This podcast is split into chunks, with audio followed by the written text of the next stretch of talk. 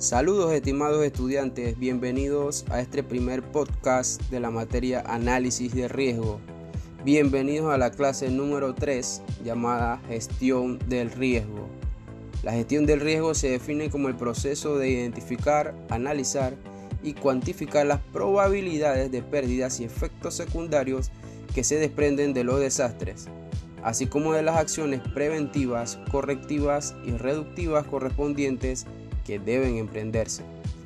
Ya analizamos los factores que causan un desastre y hoy vamos a empezar a ver el factor de riesgo como un hecho independiente para su mejor comprensión. Factores del riesgo. Para estudiar el riesgo se deben tener en cuenta la integración de sus factores según el modelo de análisis con el que se trabaja. Para Olcina y Ayala Carcedo, los factores de riesgo son aquellos que deben darse necesariamente para que exista un daño esperable, en concreto, amenaza y vulnerabilidad. Un análisis de riesgo está integrado por tres fases. La primera fase, en donde analizamos los factores de amenaza y vulnerabilidad. La segunda fase, hacemos la evaluación del riesgo. Y la tercera fase, diseñamos medidas de reducción del riesgo.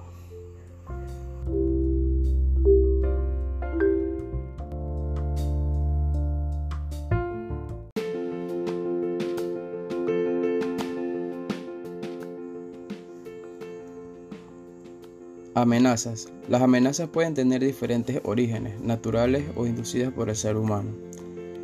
Pueden ser individuales, consecutivas o combinadas en su origen y efecto.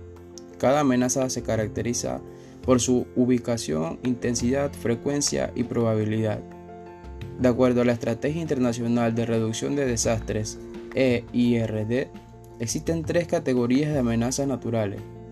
Amenazas hidrometeorológicas, que son los procesos o fenómenos naturales de origen atmosférico, hidrológico u oceanográfico. Ejemplo, huracanes, inundaciones, marejadas. 2. Amenazas geológicas, que son los procesos o fenómenos naturales terrestres, por ejemplo, terremotos, deslizamientos y erupciones volcánicas. Y tercero, las amenazas biológicas, que corresponden a los procesos de origen orgánico transportados por vectores biológicos, incluido la exposición a microorganismos patógenos, toxinas y sustancias bioactivas, ejemplo, fiebre amarilla y dengue. Las amenazas inducidas por el ser humano son amenazas de carácter tecnológico o industrial, por ejemplo accidentes o incendios, conflictos armados, terrorismo y consecuencias derivadas, por ejemplo desplazados y refugiados, o por la interacción entre los sucesos naturales y las acciones humanas, por ejemplo inundaciones, debido a la deforestación de las riberas, epidemias de origen hídrico que responden a deficientes condiciones sanitarias, incendios forestales, y otras enfermedades infectocontagiosas, por ejemplo de persona a persona, como es el caso del COVID-19. Y las enfermedades que son transmitidas por vectores, complicaciones o sobreinfecciones en trauma y heridas.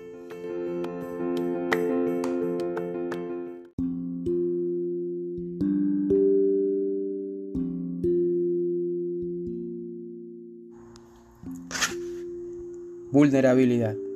Compulainen señala que la vulnerabilidad es la susceptibilidad de las personas, comunidades o regiones ante las diversas amenazas, identificando tres dimensiones, la económica, la social y la ecológica. Para Will Cheschocks, el concepto de vulnerabilidad global integra las diferentes dimensiones de la vulnerabilidad, las cuales se conocen como vulnerabilidades individuales.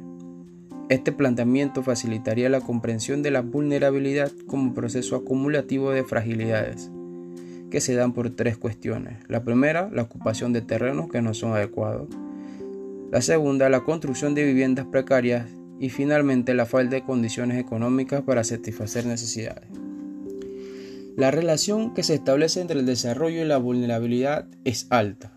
Blackie establece tres factores que dan origen a la vulnerabilidad definiéndolos como 1. La exposición, que es la condición de susceptibilidad que tiene el asentamiento humano de ser afectado por estar en el área de influencia de los fenómenos peligrosos y por su fragilidad física ante los mismos. Segundo, la fragilidad social. Corresponde a la predisposición que surge como resultado de la marginalidad y segregación social de un asentamiento humano. Y tercero, falta de resiliencia. Expresa las limitaciones de acceso y movilización de los recursos del asentamiento humano, su incapacidad de respuesta y su deficiencia para absorber el impacto.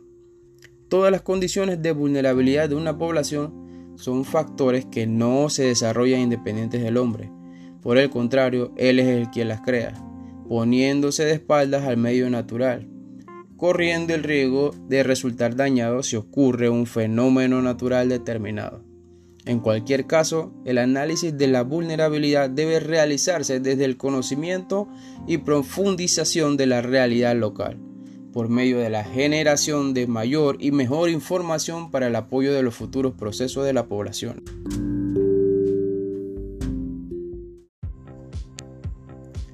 Para concluir, el aumento del riesgo en América Latina y el Caribe no solo proviene de la acción de la naturaleza, sino de la vulnerabilidad elevada y manifiesta del tejido socioeconómico y del deterioro del ambiente y los recursos naturales.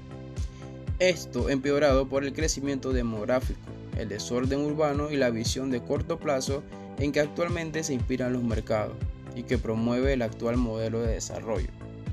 Es urgente entonces impulsar un modelo con visión preventiva y la concientización que incorpore criterios efectivos de prevención de desastres dentro de la planificación territorial, sectorial y socioeconómica.